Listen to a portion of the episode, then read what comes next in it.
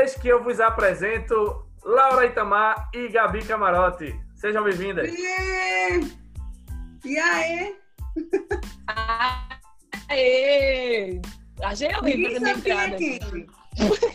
Já Ninguém foi sabe qual é a voz de Laura e qual é a voz de É, Gabriela mas- Camarote. A minha voz é a voz mais bonita. Aí você, agora é com vocês que estão escutando, agora é com vocês. Ai, desculpa. Não, para. Quem é Gabi e quem é Laura? Eu sou Gabi. Eu a sou Gabi. segunda voz mais bonita, tá? Eu tô aqui. e eu sou Laura. A minha voz não é tão bonita assim, vocês acabaram de descobrir que eu minto também.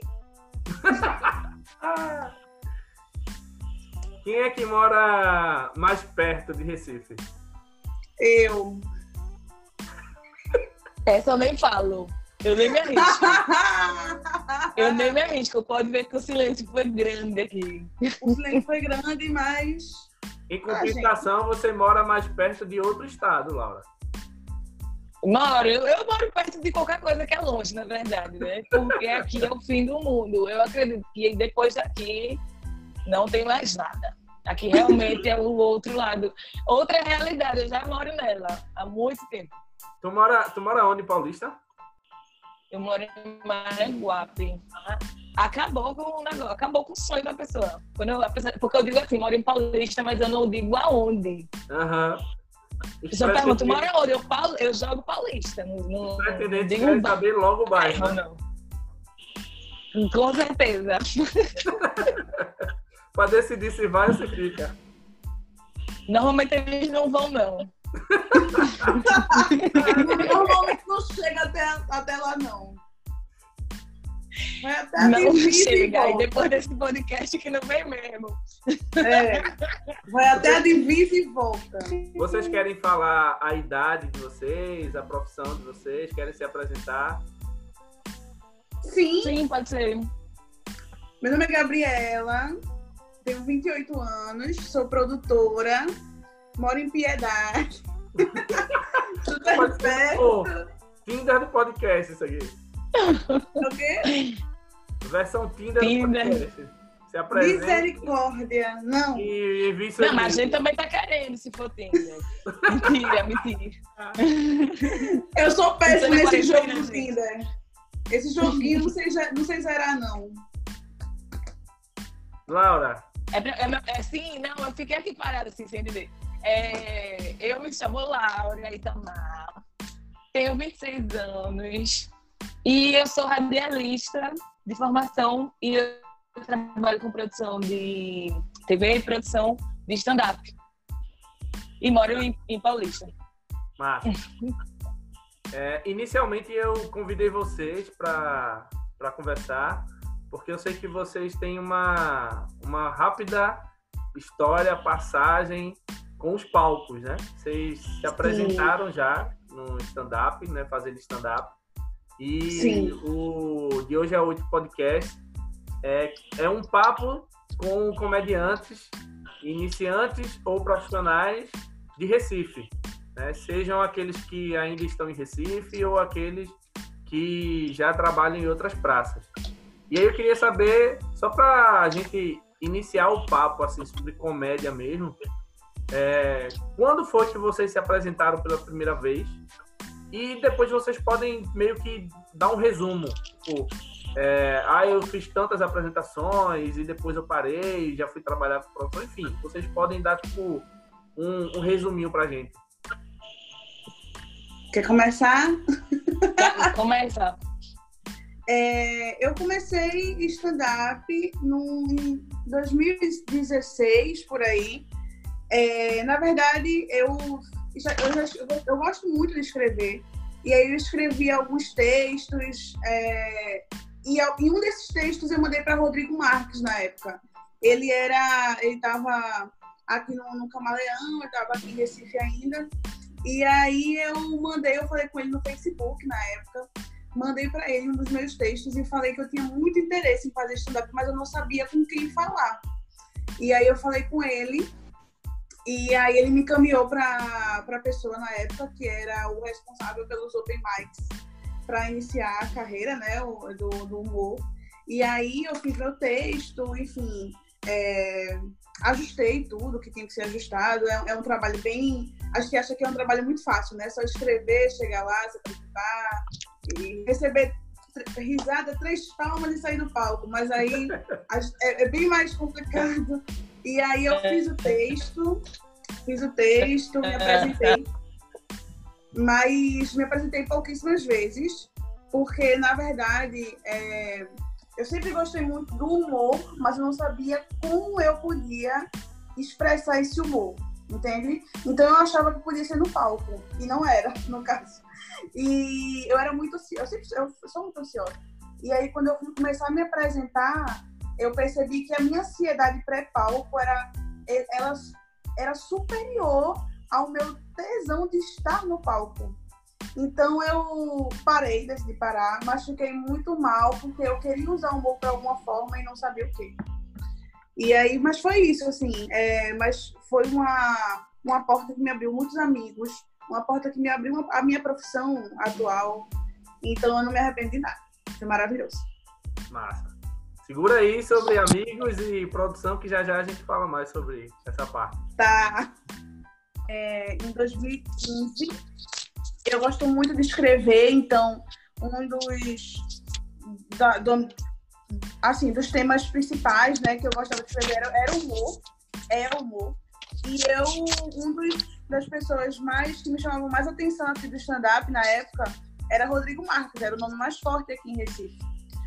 E aí eu entrei em contato com ele, ele fazia na época do Camaleão, eu entrei em contato com ele pelo Facebook e eu falei que eu escrevia textos é, de humor, enfim, e que eu queria muito que ele lesse, porque eu queria muito fazer stand-up, eu queria saber como é que se iniciava, alguma técnica, enfim. E ele me, me é, encaminhou para a pessoa responsável na época é, para iniciar, né, ajudar os open mics, para ajudar na profissionalização desses humoristas é, iniciantes e aí ele é, me ajudou, é, reformulou meu texto.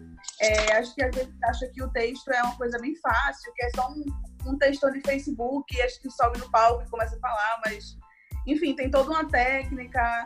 É, e ele me ajudou muito. Eu fiz algumas apresentações, fiz poucas apresentações, porque na verdade eu eu era muito, eu sou muito ansiosa e aí eu percebi que a minha ansiedade no pré-palco era muito maior que o meu tesão de estar no palco.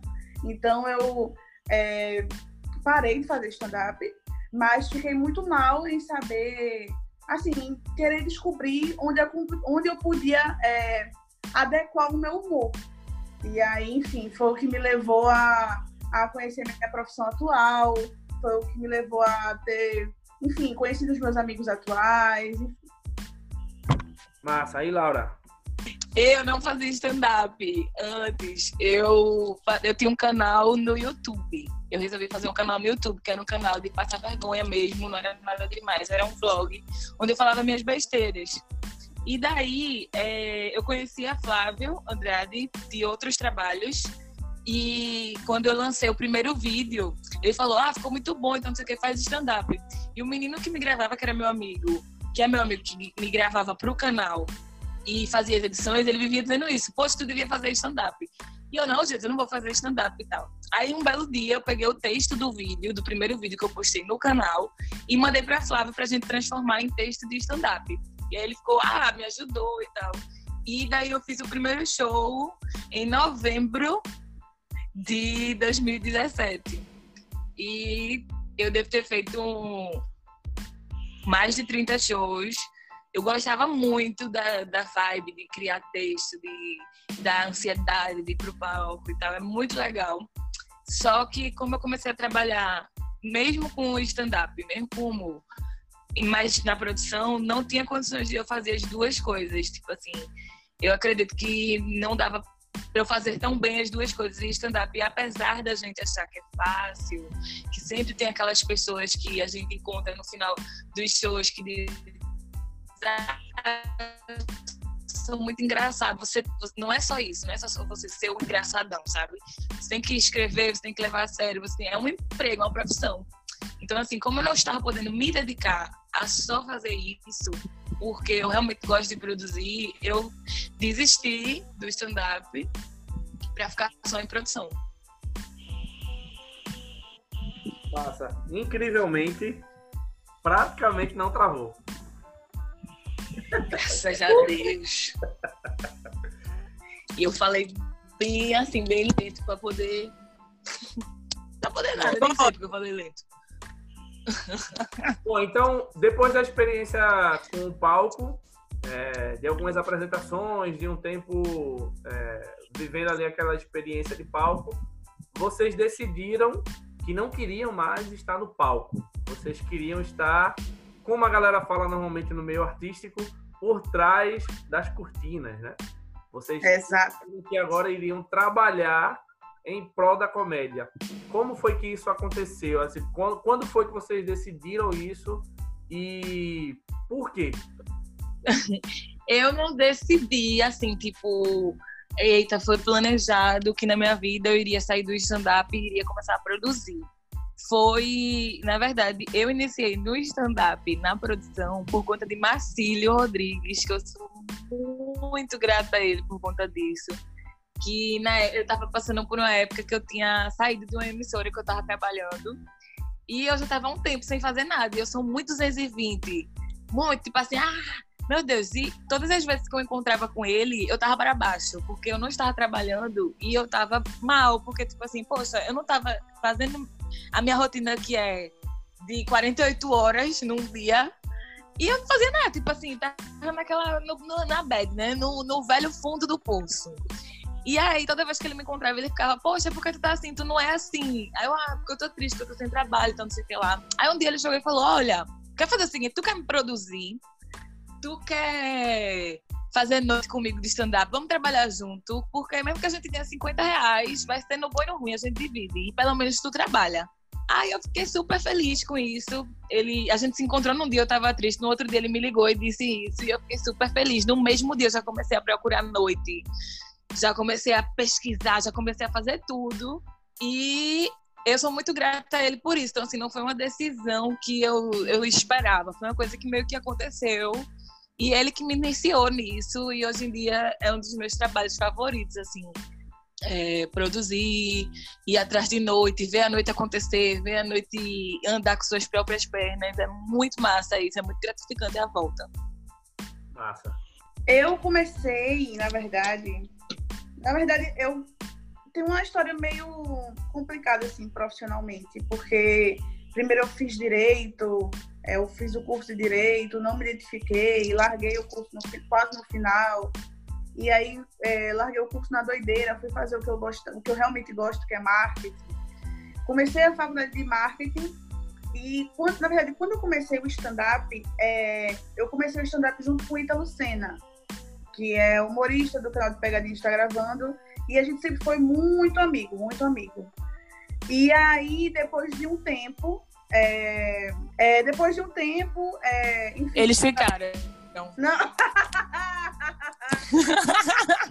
Momento de. Sempre rola, gente. Sempre rola. Cadê Sônia Abrão, hein? Sônia Abrão. Eu aumento. Sônia Abrão ridícula pra desmentir. Foi no time do grilo, viu? Foi no time do grilo. eu sou boa em time ainda, gente. Eu sou boa ainda. Principal podcaster. Ah. E aí, é, eu conheci Ita Lucena, não ficamos. E aí eu conheci Ita Lucena e nós sempre fomos, fomos muito amigos e ele iniciou a carreira na, no humor e aí, meio que eu, na amizade mesmo, é, comecei a é, procurar ajudar ele de alguma forma. É, ajudar a tentar alavancar a, a, performance dele. E aí a gente começou a trabalhar junto, é, eu sendo assessora dele, cuidando, cuidando das publicidades, enfim.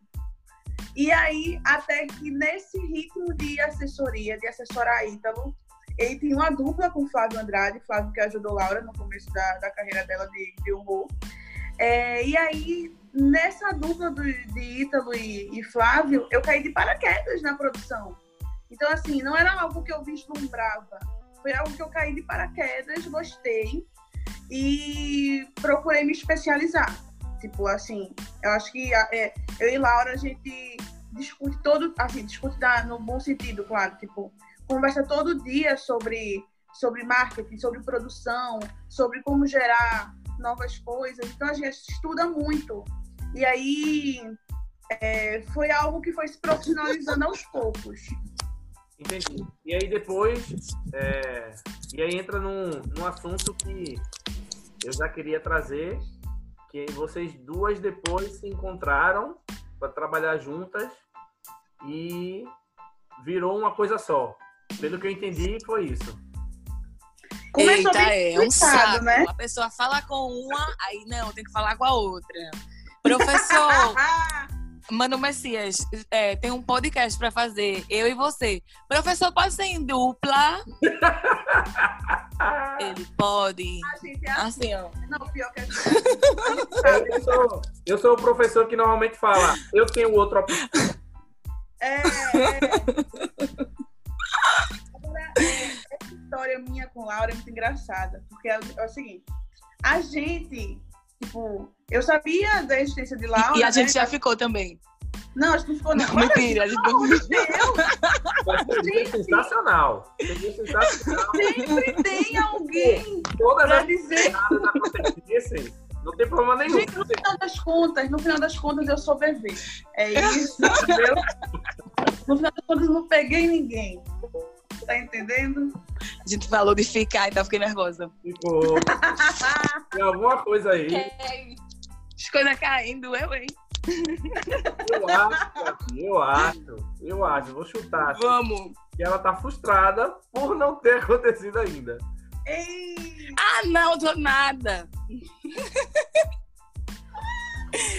vamos, Deixa vamos continuar, eu senão eu fico atrapalhando. Hein?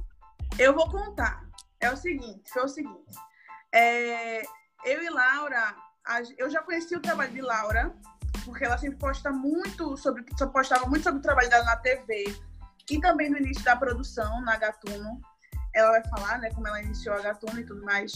E aí eu eu via muito esse trabalho e achava massa e queria trabalhar com ela. E um dia eu chamei ela para. Inclusive, eu chamei ela um dia para fazer um podcast. A gente nunca fez esse podcast.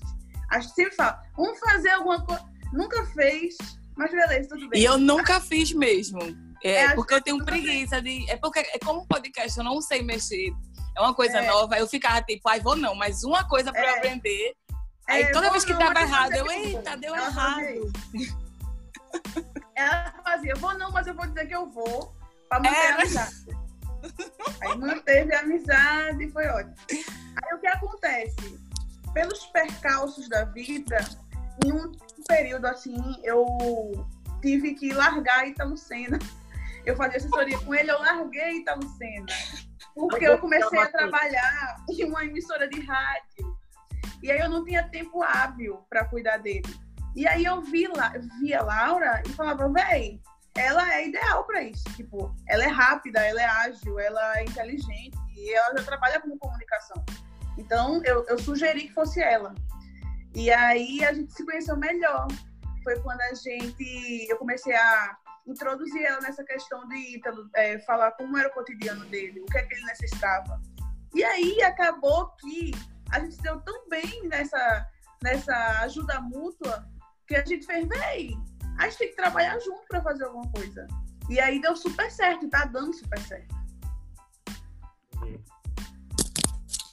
É verdade. Daí surgiu, um pouco antes, na verdade, né, dessa junção, surgiu a Gatuno Produções. Laura, Isso, fala pra gente o que é a Gatuno, como foi que surgiu, né? O que é a Gatuno. E aí depois tu fala como foi que vocês decidiram trabalhar juntas na Gatuno. Certo. É, a Gatuno, ela, ela surgiu antes do stand-up, porque, como eu disse, eu sempre trabalhei com TV. Então, é, tinha um outro repórter da emissora, eu fiquei ainda trabalhando com ele. Então, assim, eu gosto, eu sou, eu sou produtor visual. Pronto. Então, é, eu comecei a Gatuno antes do stand-up, porque eu sempre trabalhei com produção visual. Vídeos com ele, muitas coisas, muitas pequenas esquetes e alguns clipezinhos para o próprio Instagram. Então, se a pessoa der uma louca na pessoa quiser olhar os primeiros vídeos da Gatuno, ela vai ver que não tem nada a ver com stand-up. Tem a ver com, com produções de vídeos mesmo, uma coisa mais alternativa. Dependia da lombra também, né? Tipo assim, eu queria postar um vídeo, tinha um vídeo na minha cabeça, aí eu achava legal, aí fazia. Tipo, tive a ideia do esquete, fazia com ele e postava no Instagram. E é, quando o Marcílio. O nome não era nem Gatuno, era um nome, tipo assim, acho que era Laura Teste. Tipo, eu postava os vídeos na página, só para quando tivesse algum cliente, alguma coisa que me pedisse os vídeos, eu mandava o, essa página do Instagram. E a pessoa via os vídeos que eu né? fazia. Era um portfólio, era como se fosse. É tipo aqueles grupos que você tem sozinho no WhatsApp. Aí, às vezes, tinha gente que seguia a página, mas eu não. Ó, eu não tinha nem seguidores, só tinha eu seguindo. Nem nada, era só pra postar os vídeos mesmo. E às vezes tinham pessoas que viam os vídeos e, e seguia. E daí, quando o Marcelo me chama para fazer parte da. para ser produtora dele e tal, eu precisava de uma página, porque eu acredito que para botar todo o trabalho, né, que eu não é, acabei não só trabalhando com o Marcílio. O início era só eu e ele, mas aí logo em seguida eu chamei Tibério e outro humorista, mas hoje em dia é Marcílio, Tibério e, e Ítalo. E daí é, eu precisava de uma página, então eu peguei essa página, eu também fazia muitos vídeos de divulgação, assim, para várias coisas e comecei a fazer para eles, né? De uma forma diferente, tipo assim, porque quando eu entrei para produzir Marcílio, eu acreditava que tinha que ser diferente do que já estava rolando. Porque como eu já conhecia muito stand-up, já estava bem por dentro do stand-up, então eu não queria ser mais do mesmo. Na vida, eu nunca gosto de ser mais do mesmo. Sempre que tem pessoas fazendo muita tipo TikTok, eu sou o tipo de pessoa que não gosta de TikTok. Por quê? Ou você cria seu conteúdo lá e é massa, ou não, eu não gosto de ver aquelas cópias, gente. Eu fico, nossa, que, que chato. E e eu fiquei pensando, porra, eu tenho que fazer algo diferente, tenho que fazer algo que não existe aqui, ou então que aqui não, que as pessoas de Recife não estão fazendo do stand-up. E aí eu comecei a fazer sketch, comecei a fazer divulgações de forma diferente, comecei a fazer, não ter tanto fly, porque eu acho que o, fly, eu tirava muitas coisas por mim, de tipo assim, e eu não gostar de, de ver divulgação de fly, porque eu acho chato. Toda semana aquele humorista tá lá postando a mesma coisa, você nem lê, na verdade. E aí eu fiz, comecei a fazer fly mais animado, com música, coisas que chamassem atenção. E a Gatuno, o nome Gatuno, eu coloquei por dois motivos, porque na verdade é um só, que eu gosto de gato, eu amo gato. Então eu disse, qual nome que eu vou botar? Aí eu já já sei, vou botar gatuno. E botei esse. Beleza. Tá.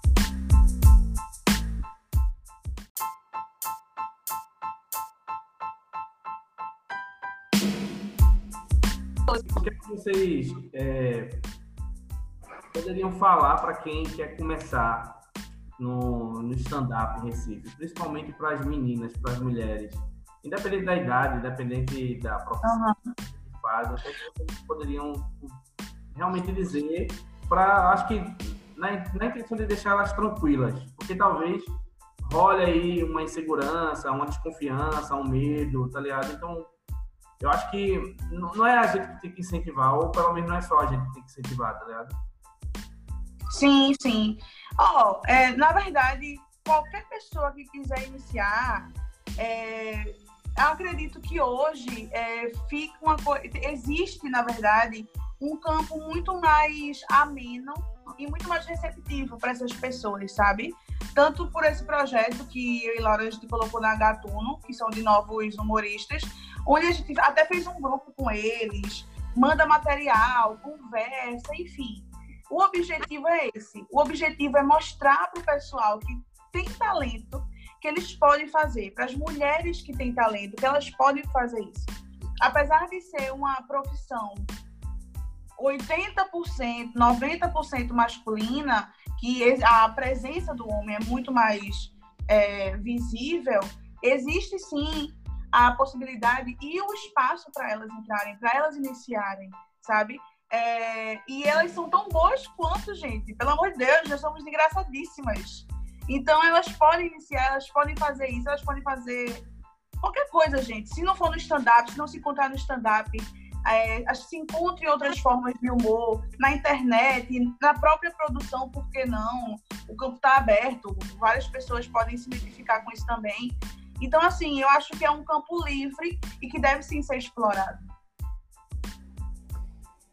É, eu acho que a pessoa que queira começar no stand-up, primeiro ela tem que querer começar mesmo. Não adianta, tipo, é, alguém chegar e dizer, ah, tu é muito engraçado, você tem que fazer stand-up. Não, ela, ela tem que tomar essa decisão. Porque tem muita gente que, tipo assim, é o engraçadão da roda e as pessoas, eita, tu podia fazer stand-up. E às vezes não é. A pessoa é só engraçada porque tem um, um perfil engraçado, uma pessoa engraçada. Então, ela tem que querer, tem que fazer por onde isso. Tipo assim, a gente tá dando aqui uma mão, mas não é que quer dizer que a gente vai fazer tudo para você. A pessoa tem que querer fazer as coisas, tem que se. É, como é que eu posso dizer? Tem que se Esqueci a palavra, gente. Tô... Empenhar. Tem, tem que se empenhar, esforçar para isso. Mas, assim, a gente tá em uma fase de dar muito apoio, porque como a gente já passou por, por o lado de antes de subir do palco, é muito difícil. Então, as pessoas têm um medo de não dar certo, têm um medo de ficar lá e ninguém rir. Então, a gente tá procurando trabalhar muito isso na pessoa. Tipo, acreditar no trabalho dela, a gente, a gente vê as coisas que eles postam. Eu tô falando muito da galera que, que a gente tá chamando para começar agora. Uhum. Que é isso que tu perguntou, o que, é que a gente indica para que as pessoas querem começar agora. A gente dá todo o apoio, a gente acredita na pessoa. Acho que o principal de tudo é você acreditar no trabalho daquele artista. Tipo assim, quando você acredita, ele toma muito mais confiança, sabe? E também ajudar, auxiliar, se estiver fazendo uma coisa que você vê que não vai ser legal dizer, mas dizer com as palavras certas, não ofender a pessoa, ou dizer que a pessoa é ruim, ou dizer que a, pessoa, a piada da pessoa é ruim, ou, enfim, talvez, às vezes, às vezes, brincando, você acaba machucando e acabando os sonhos de alguém, sabe? Então, acho que tem que ter cuidado para que as pessoas subam ali naquele palco e tenham o sucesso. O, em relação às mulheres, eu acho que as mulheres têm que meter a cara mesmo e fazer sabe? Não tem que ficar com medo, não tem que ficar pensando, ah, porque aqui é, o humor, né, é muito masculino desde o princípio, eu acho que sempre teve muito homem e as mulheres acabaram transgredindo isso. Eu acho que, que TV Pirata foi quando começou a aparecer muita mulher. Eu não sou velha não, tá? Mas é porque eu assistia muito TV Pirata no Viva, quando passava assim de novo. E eu gostava muito da atuação de Regina Casé, de Cláudia Raia, eu achava, achava elas fantásticas, assim. Depois que eu fui ler, pesquisar, vi até um documentário sobre TV Pirata, vi que para elas foi péssimo, assim, na época. Elas sofreram alguns preconceitos, porque elas estavam iniciando na comédia como mulher, assim, e as pessoas ficavam meio que torcendo o nariz pro lado delas, mas elas continuaram, elas não abaixaram a cabeça e mostraram aí. A própria Desir Gonçalves, que eu amo, que transgrediu ainda mais, que veio antes delas, veio falando palavrão, veio botando pra foder todo mundo, veio quebrando todos os, os, preconceitos e conceitos que a galera tem, assim. Então, eu acho que é muito disso. Tipo, às vezes, você tem que mostrar que você vai fazer aquilo e que lugar de mulher onde ela quiser, gente. Não tem isso, não. E outra, como Laura falou agora, um histórico de coisas massa pra galera pesquisar. É a questão do estudo mesmo, sabe? às vezes você precisa estudar e conhecer é, onde foi que as mulheres iniciaram, como elas iniciaram, o que elas sentiram, para poder também isso. Isso que eu falei. É, porque eu gosto muito de eu gosto muito de ler, eu gosto muito de ver documentário. Quando eu gosto de um assunto, eu gosto de ir aquele assunto, tipo, fazer, ir atrás de tudo. Como foi que começou, por que começou, não sei o que. Eu vou fazendo toda uma pesquisa, se eu gosto muito do assunto. Então, como eu gostava muito de TV Pirata, como eu gostava muito de humor, eu fui ver como foi isso. Tipo, e elas falam muito sobre isso, falam sobre preconceitos demais, dos próprios amigos também no estúdio. E elas, e elas pensaram isso. Hoje em dia, a Resina Casé, Cláudia Raia são referências gigantes, assim, para quem quer começar no humor. E isso é importante, tipo assim, você vê quais foram as dificuldades que elas passaram, mas venceram isso, sabe? Tu falou uma coisa, Laura, que eu, eu acredito muito. Eu costumo resumir é, apoio. É, o melhor apoio é quando é um incentivo verdadeiro. Isso. Quando você está incentivando a pessoa, porque tipo, independente da situação e de quem é a pessoa, você quer que a pessoa se realize. Vai, Exato. O que for, você, é isso que você quer. Caramba, vai lá, eu vou te dar todo o apoio, eu vou te incentivar, eu vou te motivar para que tu realmente não pare, sabe? Não, não, não desista. Para mim, o melhor apoio é esse, quando você, de verdade, com sinceridade, você só quer o melhor para aquela pessoa e vai, vai, vai, vai. vai Esse é o papel do produtor. Eu acho que tem muita gente muito boa. Eu vejo muita gente muito boa. Tipo assim, por exemplo, algumas pessoas que estão no grupo dos novos talentos são pessoas que estão no Instagram, que nunca fizeram show de stand-up e tal. E como também tem um dos humoristas lá, que é humorista profissional, mas não é de stand-up ele é muito bom, muito bom. Tipo assim, meu sonho era que ele fosse pro stand-up, porque ele é um cara muito foda, eu sou muito fã dele. E quando eu fui entrar em contato com ele para dizer, olha, vamos tentar fazer stand-up e tal, ele chegou a falar que já tinha tentado fazer stand-up aqui em Recife algumas vezes, mas que por ele trabalhar com outras coisas e ele não saber muito de stand-up, que ele precisaria engatinhar para começar no stand-up, ele não sentiu muito apoio das pessoas naquela época. E ele falou, tipo assim, ah, o meu problema com o stand-up, eu vou te dizer, é que naquela época eu não senti muito apoio, eu até entendo que as pessoas estavam ocupadas com suas vidas, com seus shows, suas coisas, então eu meio que eu não sabia como é que eu ia começar no stand-up, como é que, onde é que eu começava, onde é que eu ia pisar primeiro. E meio que aí eu não quis fazer. E aí eu falei para ele, não, mas agora a gente tá aqui para que a gente te ajude a fazer isso, porque eu acredito no seu trabalho, você é muito engraçado, então eu, eu tenho certeza que você no palco vai ser muito é, bem ovacionado, sabe? E aí ele tá no grupo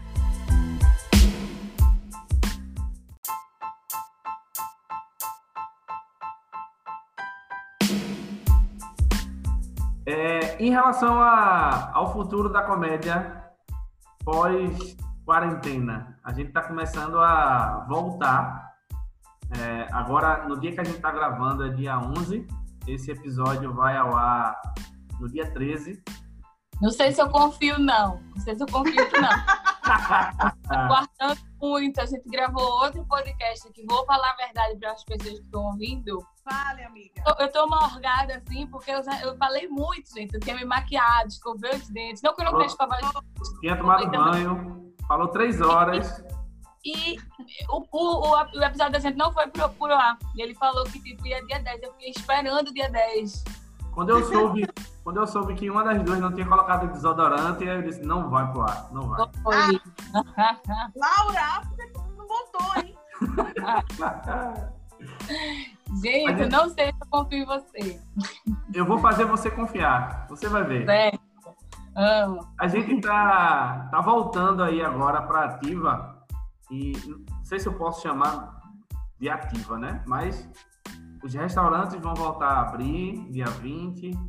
É, vai ser tudo liberado agora academia. O pessoal que não consegue malhar em casa vai voltar a pagar a academia. É, calçadão, então, enfim, vai abrir geral. E é. a comédia vai poder voltar, vai, vai poder fazer o que gosta de fazer. Como é que vocês estão pensando, planejando, vendo o que é que vai ser aí o futuro, pelo menos esse ano, porque é muito provável que a gente não tenha vacina ainda para o coronavírus.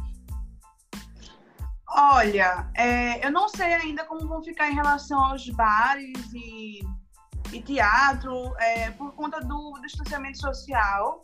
Apesar do retorno das atividades, é, eu acredito que é, vai existir um, um, receio de aglomerações ou não, né?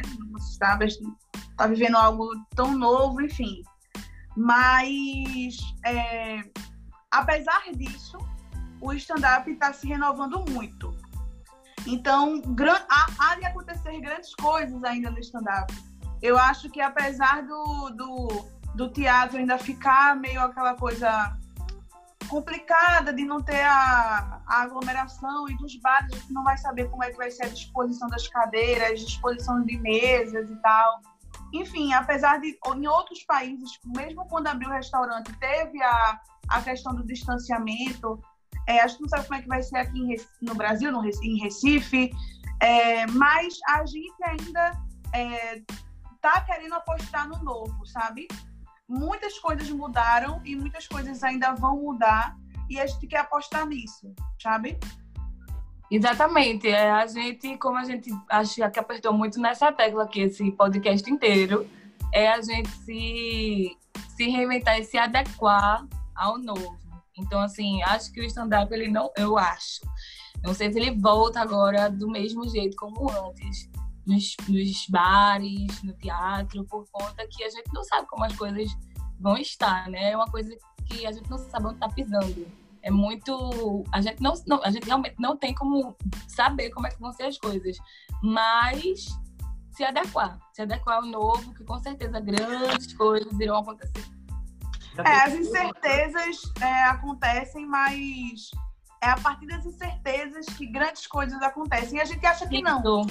E aposta também, tipo assim, já vi, já vi meter a cara, se jogar. A gente é muito disso, de se jogar, de meter a cara. Se der errado, deu. Mas a gente não vai espercar por não ter feito. Ah, se um dia eu tivesse feito, sabe? É isso. Vocês saíram da comédia para investir em filosofia, não foi? Laura ama! Laura ama! Percebe? Humorzinho cabeça. Ela ama. Eu sou aquela bobalhona e Laura ama. Estou começando a perceber. É, vocês, é, vocês conseguem hoje vislumbrar aí pelo menos é, a comédia corporativa do mesmo jeito ou vocês acham que também muda daqui para frente?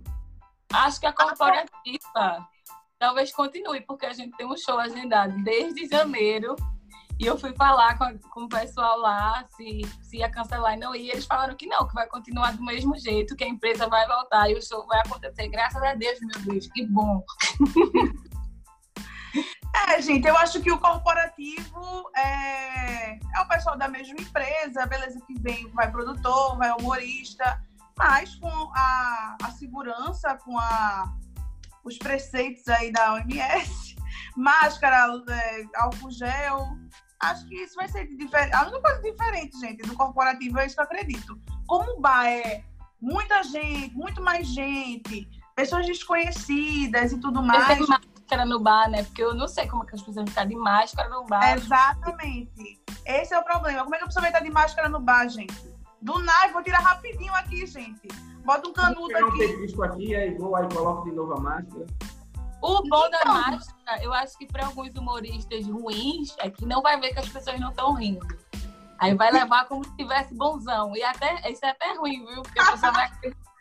Mentira. Olha que hipocrisia. Eu falei aqui de acreditar no seu quê. Olha, mas eu vou falar um negócio pra tu. Eu vou falar um negócio. Ítalo Senna voltou a gravar pegadinhas. E um dos, dos grandes problemas assim das pegadinhas é que você precisa ver a reação da pessoa. E a pessoa de máscara, você não vê se ela tá assustada. Você vê pelo olho assim, mas não tanto quanto era possível, né? Você não vê as reações e tal, enfim. É, é, a pessoa se adaptar. Mas ele é tão bom, tão bom, que ainda assim as pegadinhas estão bombando. Vou puxar a sardinha pro meu patrão sim. Puxa, tá vamos puxar. Me deu um aumento, cara. Me deu um aumento, que Tem as coisas que estão respeitar. tem que respeitar o patrão. Gente, é sério, a pessoa tem que fazer suco, tira leite de pedra, né? Suco de pedra não que fala, né? Leite de pedra. Ele vai mesmo assim mete a cara e é isso, gente. Vocês, vocês também têm preconceito com é, stand-up é, por live, stand-up sem público presente no mesmo local? Ou sou só Olha, eu vou, eu vou ser sincera, eu ainda não vi um stand-up, eu não vi ainda, não assisti nenhuma live de stand-up por live. Mas eu não teria preconceitos, não. Assim, o, o próprio drive-in que está acontecendo por aí é a prova de que nem sempre o humorista. Veja só, vou falar uma coisa muito polêmica. polêmica. Nem sempre o humorista vai precisar dar risada. No carro ele não vai escutar nada. Certeza. No palco é muito difícil o humorista escutar. Beleza que tem um buzinaço, tem outras formas de expressão do público. E a ansiedade, o novo, um drive-in mais, deixa a galera mais ansiosa, mais excitada para ver aquele show.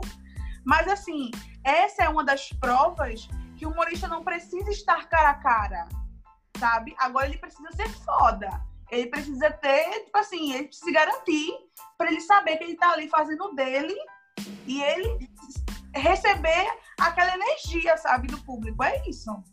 Eu não sei se eu tenho preconceito. Eu acho que eu, eu não tenho preconceitos, assim, com, com coisas relacionadas. Eu tenho quase nenhum preconceito, na verdade. É, porque eu acho que eu gosto. Tem, por exemplo, o Murilo Couto tava fazendo quarentena show e eu morria de rir, velho. Tipo assim, é ele no quarto falando as besteiras dele, que com certeza ele vai botar no show dele, por eu conhecer o estilo de Murilo Couto, que eu gosto muito. com certeza algumas coisas ele vai pegar para colocar nos próximos shows. E, e eu ri bastante. Então, assim, não, eu acho que se a pessoa for realmente, como o Gabi falou, a pessoa saber fazer, a pessoa apostar no seu, ser realmente bom, ela faz show em qualquer lugar, seja em live, seja em drive, seja em, em, em show presencial, no teatro, em qualquer canto. Eu acho que você sendo bom, o seu público vai sempre lhe acompanhar e vai sempre lhe apoiar no que você está fazendo. E como é que tá os planos para 2021 da Gatuno? A Gatuno pretende expandir para outros. Eu fiquei sabendo que a Gatuno estava expandindo para outros estados.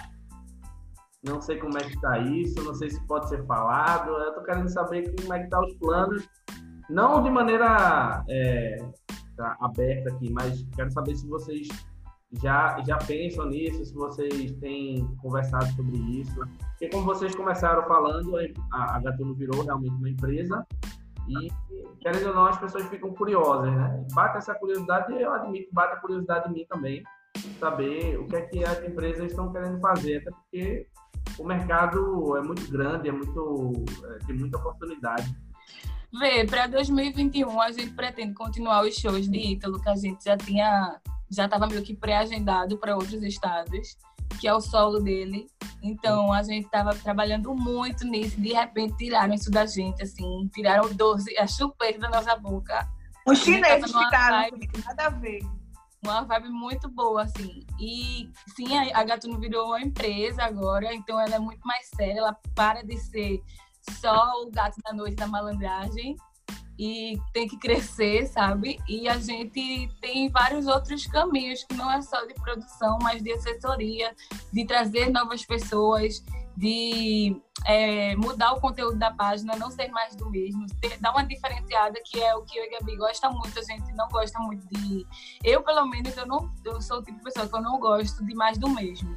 Tipo, se eu faço uma coisa, eu, eu tipo, muita gente tá fazendo aquela mesma coisa, eu já não quero. Eu já tipo, ai, já tenho abuso, já quero ir por outro caminho, já quero ver outra estação. Então, a gente vai muito para isso. Tipo, a gente tá focando por incrível que pareça, nessa quarentena, a gente estava até falando outro dia que a gente trabalhou bem mais do que quando a gente não estava na quarentena. Muito mais, assim, de ideias. Todo dia a gente tinha ideia, todo dia a gente criava uma coisa, todo dia a gente é, tinha uma, uma projeção de algo que a gente queria, começava a fazer, escrever, tá postando conteúdos diferenciados na página, fez alguns investimentos que foram importantíssimos, assim, pra gente que foi uma mudança gigantesca para a página e a gente fica muito feliz com isso.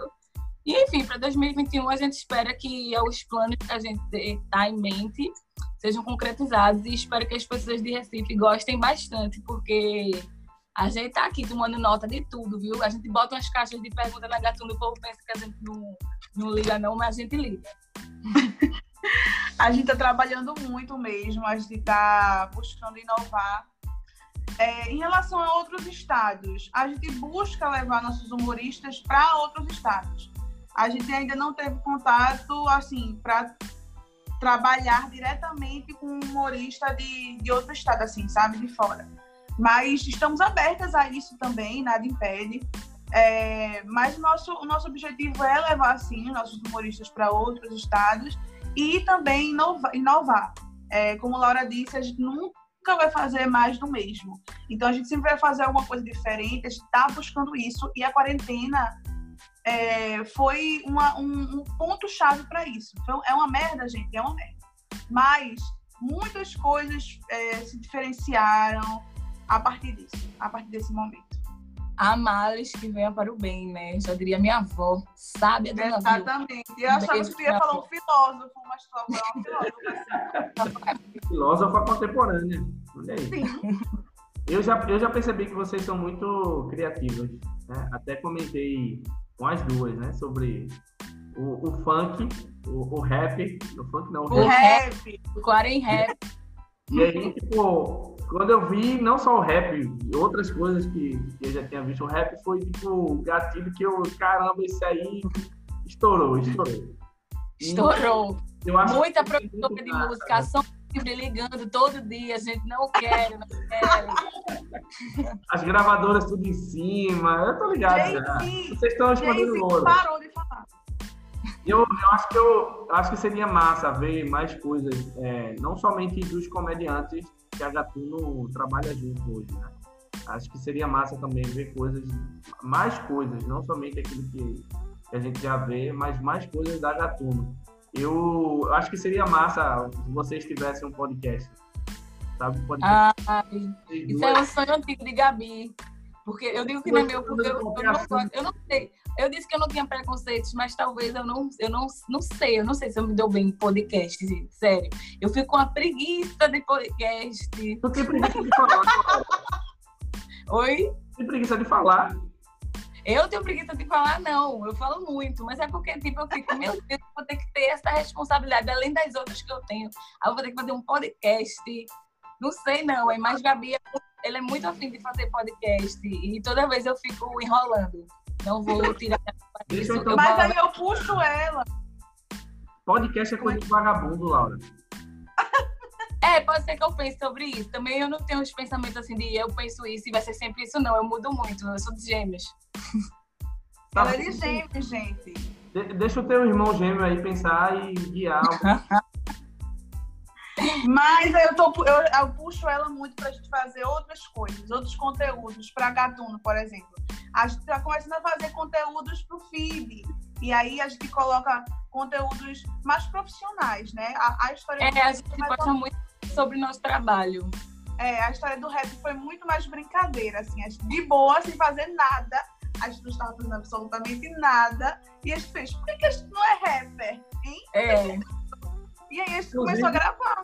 Inclusive, eu vou colocar o link na descrição desse episódio para quem quiser ajudar aí a espalhar. Por favor. Por favor, por favor, Inclusive- pra chorar muito depois disso, porque pela primeira vez estamos liberando o professor divulgar isso aí. Inclusive, inclusive, teve um outro rap que a gente fez, mas não postou. Porque a gente queria. Foi, a gente queria, né? Então, É, não gostou A gente tá muito. vivendo muito ócio e eu acho que o ócio, ele é ruim, mas ele acabou sendo bom pra gente, porque acabou esforçando que a gente fizesse outras coisas. então vamos, combinar, vamos combinar uma, uma, uma meta. Quando, hoje, quantos seguidores a Gatuno tem? Eu não sei. Que Eu acho que vergonha. é 1.500, 1.400, alguma coisa. É por aí, mil e pouco. Quando chegar em 2 mil, vocês soltam o, o, o outro. O rap. A gente solta o rap, em comemoração. Pronto, combinado. Vou fazer campanha para todo mundo seguir a Gatuno. Quando chegar em 2 mil, vocês Ótimo. vão soltar o rap. Pronto, aqui, eu li agora, 1466. Sigam aí, por favor, Ótimo. no arroba. É isso aí. Sigam a página, ter rap. Fica que vai ter. Arroba, arroba Gatuno Produções. Segue aí. Podem, podem pesquisar aí, seguir no Instagram. E eu vou fazer Eu vou ficar aqui calada só esperando a pessoa seguir. Tô aqui esperando. É, uma, uma pergunta agora mais é, curiosidade pessoal minha aqui. Quem são as referências hoje é, na comédia para vocês? Ah, eu tenho várias. Tipo, pessoas que, humoristas que eu gosto, assim. Não que seja um ponto de referência, sabe? Mas são humoristas que eu gosto bastante, que eu nunca deixei, assim, de seguir. Primeiro de todos, acho que Marcela Diné, que eu sou fã. Diné, se você estiver escutando isso, por favor, me beije um dia. Eu gostaria É, de que ele pode estar escutando, né, gente? Quando ele vê esse negócio, gatuno, é muito certo dele É. É isso, É, é, amiga, é. Peraí, vocês estão com Tá deboche? Esse sorrisinho aí é deboche, mano, Messias? Enfim, gosto muito de Marcela Diné.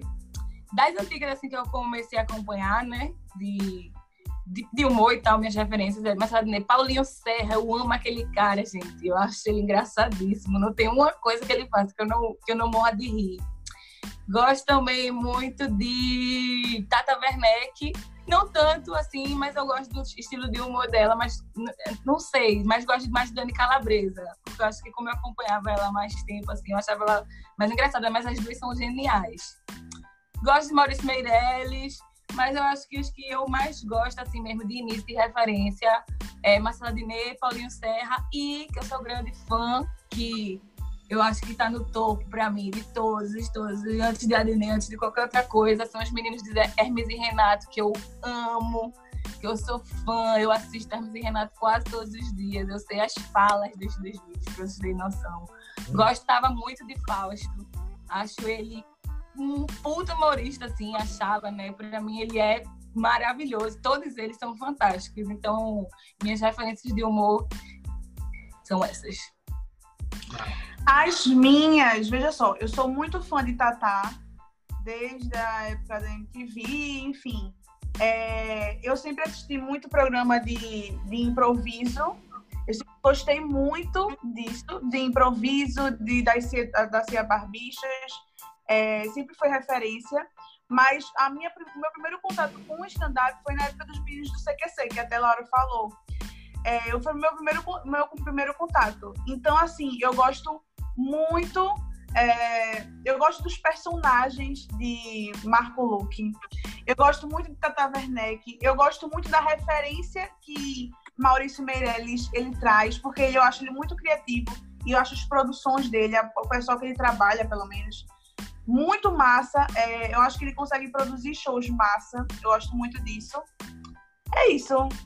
Tem outra pessoa que é nova aqui, assim, pelo menos no meu conhecimento, que eu amo bastante hoje em dia, que eu acho engraçado, que eu gosto muito do humor nonsense, que é Diogo Defante. Meu Deus, gente, o que é Diogo Defante? Se você ah, não conhece ele, também. por favor, entrem aí, procurem o repórter doidão, veja ele conversando no Amigo também. É, é fantástico. Diogo Defante é maravilhoso, de verdade. Bom. Igor Guimarães é também. A gente fica, passa a noite assistindo. A gente passa a noite assistindo o Grafante, de verdade. Ele foi a maior coisa que eu descobri na quarentena, assim. Não deixo ele por nada. Assisto ele até o, É o que faz o plantão Plantanana? Isso, ele trabalha com o negócio da Guaraná Antártica, né? Não sei se eu podia falar isso porque eu tenho outros patrocinadores, sabe, gente? Desculpa, Dolly. Agora o Dolly vai quebrar o contrato, viu? Vai receber. Meu Deus, gente. Aí vai sobrar quem para tu fazer? Vai ficar fazendo propaganda do Guaraná Jesus agora. Vê? É, ah, pra ver se me salva. Ó, enquanto a gente tá falando aqui, os gatunos estão aqui, ó. Vocês estão vendo? É. Olha, oh! minha... participando. Coisa boa. E séries? Séries que vocês ah, estão assistindo na quarentena que vocês possam indicar aí para quem é comediante, para quem está iniciando, para quem quer pegar referências muito boas de, de comédia stand-up, de roteiro, o que, é que vocês podem indicar? Eu sou uma pessoa que não assisto série. Não gosto de série porque eu não consigo me concentrar. Eu tenho TDAH, então é muito difícil eu parar para me concentrar em alguma coisa. E série, eu sou o tipo de pessoa que não consigo assistir nem novela, porque e principalmente aquelas séries que tem que tem que esperar um ano para vir outra gente, é muito que me matar. A pessoa fazer isso comigo, Ai, eu não consigo. Eu amo. No momento, eu tô assistindo uma série que não tem absolutamente nada a ver, mas se você que tá me ouvindo quer assistir, assista a Jessica Jones, que eu tô assistindo, tô gostando. Quero alguém para comentar sobre isso, então você segue meu Instagram, Laura Itamar, é. vai lá. Estou assistindo, Laura, estou contigo, vamos conversar sobre isso. Ela quer Mas muito sobre... alguém para comentar. Ela quer muito. Sobre, sobre dicas assim de humor, Hermes e Renato, gente. Eu acho que as pessoas podem assistir os, os, vídeos antigos dele, o Comédia MTV, o próprio 15 Minutos. São coisas antigas, são referências antigas, mas são muito boas, eu acho, que tem ali um, um legado muito bom. E. É... Porra, esqueci o que eu ia dizer. Era outra série. É um programa que passa no Multishow, mas você pode também assistir no YouTube, que não é, vai fugir um pouco de humor, mas vai mais para quem gosta de produção, publicidade e marketing. É o Reclame da Multishow é um programa fantástico. É, dá para você ter várias ideias. Você que é criativa, assim, gosta de ter ideias, assista esse programa. Eu assistia desde quando eu tinha 15 anos e eu ficava pensando, ah, um dia eu quero fazer isso. E trabalho mais ou menos com isso, mas é muito bom, é um programa muito bom. Passa no Multishow, mas também passa no YouTube. Se você não tiver TV a cabo ou seu gato neto, você assiste no YouTube. Ok. Eu não conhecia, eu vou, eu vou olhar, quero assistir. É muito bom. Inclusive, eu vou indicar, se você for assistir agora, você procura o episódio do novo Quid, eu acho. Que eles fizeram com o pessoal de Caverna do Dragão. O último episódio do Caverna do Dragão, eles fizeram para uma campanha de carro. Eu acho que é o Quid, posso estar enganada. Mas é fantástico, é fantástico, de verdade. E porque esse programa ele vai, ele vai na produção de comerciais e por que aquele produtor teve aquela ideia, enfim, é muito bom. Muito bom, também. Gente, eu sou, eu sou das séries bobinhas, né? Eu amo, no caso. E eu sou muito fã de Friends. Muito fã. Então, assim, É, eu tava até falando, tu não gosta, né, Messias? Pela cara. Hã? Ele prefere How I Met Your Mother. É, com certeza. Não, não, não, não, nenhuma das duas. Mas... nenhuma das duas, pronto. Mas o que acontece? Isso é preconceito, gente. Sabe por quê? Eu tava falando com Laura, inclusive ontem. Eu falei com ela sobre um diálogo que eu vi no, no seriado, no Friends, e que era muito engraçado. E eu tava falando pra ela como o roteiro, tipo, é massa. Realmente, se você for assistir com o coração aberto, entendeu? E ver como os personagens falam, ver o roteiro, ver a, a, o trabalho corporal deles. Eu levo muito isso em referência, eu acho muito bom. Como, como atores, eles são ótimos e eu concordo com essa parte aí do corporal. E um pouco Sim. parte do roteiro. Mas eu acho uma série muito elitista branca. Então, eu não. não Gente! Calma, Messias! Eu, falei sobre série que eu não assisto, mas até menti. Menti pra vocês verem como eu sou mentirosa.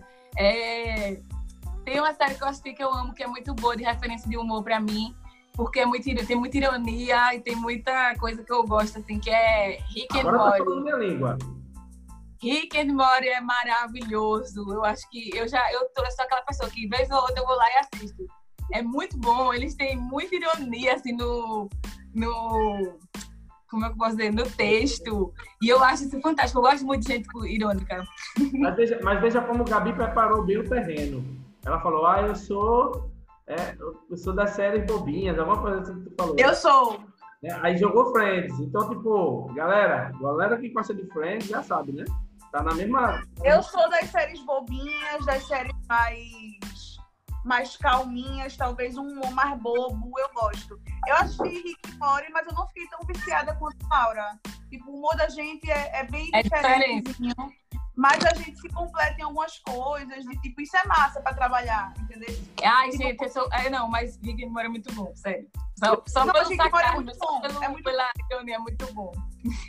é muito bom, pessoa... eu só... Pode falar. Não, pode falar, pode falar. Uma pessoa... Não, pode falar. Xingar, xingar Friends criticar Friends, ela precisa ter assistido, né? Então, assim, eu tive que assistir pra poder dizer, né? É. Aham. Uhum.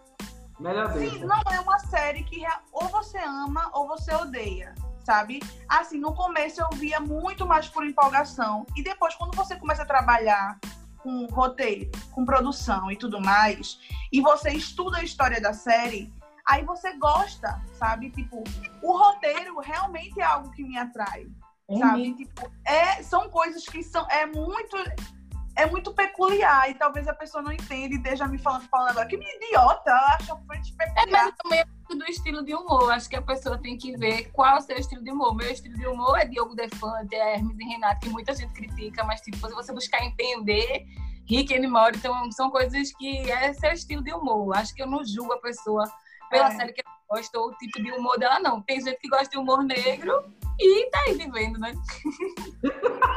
e tá aí vivendo, é ótimo. Matou um monte de eu, eu gosto muito do, do humor reflexivo. Desde de, lá de trás até Brooklyn Nine-Nine, que faz tipo, menção a vários temas sensíveis. Eu tentei assistir Brooklyn Nine-Nine. Mas tu gosta Só de um episódio. De, de Ben of Nine. Hã? Tu, tu ama Friends. É mais difícil gostar de Brooklyn Nine-Nine quando você, você ama Friends. Eu tentei, eu tentei, mas eu, eu, eu, sou meio ruimzinha de começar séries novas. Isso é um problema. Por exemplo, a Laura tá assistindo Jessica Jones. A gente já quase acabou a sociedade, porque eu não quis assistir, entendeu? Ah, sim, com certeza. É até importante falar. A gente chegou muito perto de acabar a sociedade, porque a sociedade e a amizade. Mas Jéssica Jones é Jessica Jones. Massa, pô. É, tem um, tem um, uma pegada psicológica é, é, e de crítica à sociopatia muito, muito massa. Pô. Mas esse tipo de esse tipo de série, eu prefiro esse tipo de conteúdo, eu prefiro em filme, entendeu? Tipo assim, eu gosto de filme de terror psicológico. Eu amo. Agora, se for uma série, eu, eu não aguento ver. Não consigo. É muito ansiosa? Oi? É muito ansiosa? Meu filho, você quer falar com o meu ansiolítico? Ele tá na sala. eu já sabia. Eu, eu sou ansiosíssima. Quando tu falou que é, é, da tua experiência com o, o pré-palco. Ali eu já sabia. Sim. Eu sou muito ansiosa, muito ansiosa. Então, assim, é, para assistir uma série, ela precisa ter um fim próximo. Friends eu vi, tipo, fui vendo, fui vendo, fui vendo, fui gostando, enfim. E eu assisto quase todo dia Friends. É a mesma coisa de Laura, ela assiste quase todo dia né, Hermes e Renato. Então, assim. É, ah, então, assim, eu, mas em relação a isso, eu realmente sou muito ansiosa. Se é pra ver alguma coisa de suspense, eu, eu prefiro que seja um filme que tenha um final próximo. Bom, eu vou, vou deixar o espaço agora para vocês falarem o que vocês quiserem aproveitar o espaço para falar. Que a gente está chegando ao fim do, do episódio do podcast de hoje. Dá um minuto. Princesa tá miando. Dos gatos reclamando. É, oh, oh, ele tava fazendo aquela, aquele reclamando que tá acabando. É patético. mais de Pronto. Mas fica aberto aí para vocês falarem, criticarem, darem direta. Quiserem. E aí no final a gente divulga as redes sociais e divulga mais o trabalho de vocês. O espaço é de vocês. Ah, a gente queria agradecer, agradecer a oportunidade de falar um pouquinho né, da nossa empresa, das nossas produções, nosso trabalho. Isso é muito importante para a gente. A gente está em ascensão, então a gente quer que as pessoas conheçam, quer que as pessoas consumam, consumam nossa página, nossos humoristas. E é isso. Alguma indireta, Laura? É, tem gente que tá ouvindo a gente aqui, mas não tá seguindo a gente no Instagram. Eu acho. Exato. Né? Acertou. Gente... Acertou na direta. É isso aí. Eu gostei muito do convite. Queria agradecer a Manu Messias por isso, por essa oportunidade, também por essa iniciativa de estar escutando todos os humoristas, que é muito importante. E acho que isso leva os humoristas a acreditar mais no seu trabalho, ficar mais confiante que, que coisa boa você ser chamado para uma entrevista, para falar um pouquinho do que você faz. Isso é muito importante, tanto para a gente como produção, e mais importante ainda para os humoristas, para os open mic. Eu acho que isso é massa. Muito obrigada pelo convite. E é isso. É, tem que ser as páginas da gente, né? Pode dizer aí, divulga aí o, o perfil de vocês o, Instagram. O Instagram da Gatuno é Gatuno Producões. Vocês podem é, ir lá consumir as coisas que a gente bota sobre o trabalho, sobre os meninos, tem vídeo, tem futuramente vão ter shows, que, próximos shows. E também tem a minha rede social, que é Laura Itamar. É super difícil, ninguém vai me achar, mas se achar, vai ter muito nudes, muita Disney e muita diversão. É isso aí, gente. Sigam a Gatuno. A Gatuno é uma página que está sempre interagindo. É, sempre interagindo nos stories, no, no feed. Então vão lá. Sempre vai ter conteúdo novo. Não é uma página de humor parada. Meu Instagram é arroba Gabi Camarote, camarote normal, porque é meu sobrenome mesmo. Não tem nudes, tá? Não tem Disney, tá bom? Tem umas fotos que Laura posta minha, que, que ela tira minha pra eu postar, pra o pessoal pensar que é nudes e Disney. É, tem. Mas assim, é pouquíssimo. É engraçado. É bem sem graça, é melhor seguir o meu. É melhor seguir o meu. É, eu acho graça. também. É melhor seguir o de Laura, mil vezes. É engraçado que ela fala camarote normal, tá? Não é VIP. Não, é, não, exatamente. Não é arquibancada. Tem o Twitter também. Amigo, nosso Twitter. Twitter. Meu Twitter é arroba Gabi Camarote. Sigam. Lá tem sim nudes e Disney. Laura. O meu é Laura Itamar. O meu Twitter é totalmente mais 18. Sigam lá, mandem Exato. Mentira. Não, manda, não. Só de não, mas se mandar eu vou ver. Se mandar eu vou ver. É. é então. uma vez eu disse isso, gente. Uma vez eu falei isso para uma entrevista que eu dei. Olha, para uma entrevista que eu dei para um canal no YouTube de um pessoal da Federal. Eu falei essa ondinha assim: ah, sigam lá no meu Twitter que eu gosto de receber as nudes e tal, pode mandar. E eu realmente recebi. Eu também eu joguei aqui, eu joguei no ar, né? Vai que você a sabe gente que tá recebendo e a gente manda análise. A gente recebe e manda análise em até três dias úteis. Pode mandar. Entendi. Recebe se chegar bem, bem, bem feito, tem. Se né? chegar bem feito, chegar bem, bem, bem, bem aprumado. Ganha o ingresso do show. Tem curvas perigosas. A gente, a gente, a gente aceita. Pronto. É. Se quiser, até ajudo. Estão solteiras, não estão? Ah, olha aí! Ó, Já Sim, deixa mas peraí, calma. aqui, ó, Pra galera aí direto do WhatsApp, deixa o link do Tinder. Se quiser ajuda aí. O... Pronto, eu vou passar por aqui. A que ponto a gente chegou, né? Pelo amor de Deus. A pessoa, ela, sim, mas se quiserem mandar, gente, também estão aceitando. Não, exatamente. Na quarentena, né? Tem... Plena quarentena, a gente tá com essas, a gente tá com essas coisas tudo não. A gente nem tá com, essa, com esse problema todo. A gente tá fácil, a gente tá fácil. é, O cara de Paulista agora olhou pra Gabi e disse: Deixa. Ah! Bem Pô, gente, é isso. Eu que agradeço também vocês terem topado participar do podcast. Esse episódio é o episódio de número 13. É o. E Não gosta do número 13? não, gosto sim. Ah, tá. Coisa boa, já ia mudar. Não, eu gosto, pudesse- tá ótimo. Se pudesse um, um design vermelho, assim, com esse 13. Nada que eu esteja, Ela ama, ela ama o nada que eu esteja querendo influenciar, mas Nada, aí tá de boa. Vermelho já é. Vermelho já é. Vermelho suspense. A gente vai chegando ao final da primeira temporada do De Hoje a Hoje podcast, com 13 episódios, e eu decidi fechar com, com vocês, porque é algo diferente. Eu já entrevistei, já conversei, eu não chamo nem de entrevista, porque não sou bosta nenhuma.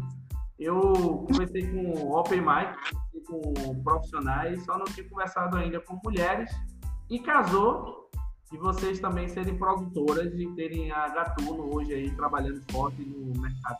Então, para mim foi ótimo, foi massa, tá? Chegar esse final da primeira temporada com, com vocês.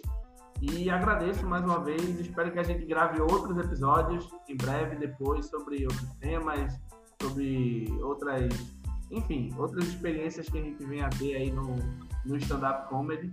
E eu desejo sucesso para Gatuno, sucesso para vocês e que a DM de vocês lotem né, nos próximos estarei muito feliz com essa. Eu espero também, acho difícil, porque eu tô esperando isso há muito tempo, sabe? Já Isso é muito alcançado, isso é tão pedido. Mas é isso, muito obrigada, Mano Messias. A gente ficou muito feliz com esse convite. A gente ficou se achando, na verdade, que a gente nem se acha. Eu, pelo Não. menos, me conhece, sabe que eu não sou nem um pouco amostrada, gente. Não gosto cabeleireiro. Ela foi no cabeleireiro dessa vez, Gabi, para fazer o- a gravação do episódio. Ela, mas eu também fui, hein? Olha, É, É, e elas Eu ainda falam mal. Fizeram a unha, foram pro cabeleireiro, tomaram banho, limparam o nariz, ficaram desodorante. Negócio Gente, sensacional, velho. Eita! Ah, tô aqui, só um susto. Ah, Mas é isso, obrigado. A gente vai ficando por aqui e a gente se esbarra aí em breve nos- nas noites de, de stand-up comedy de Recife, nos bares que estiverem abertos e estiverem topando fazer. E outros amém. também. Tchau.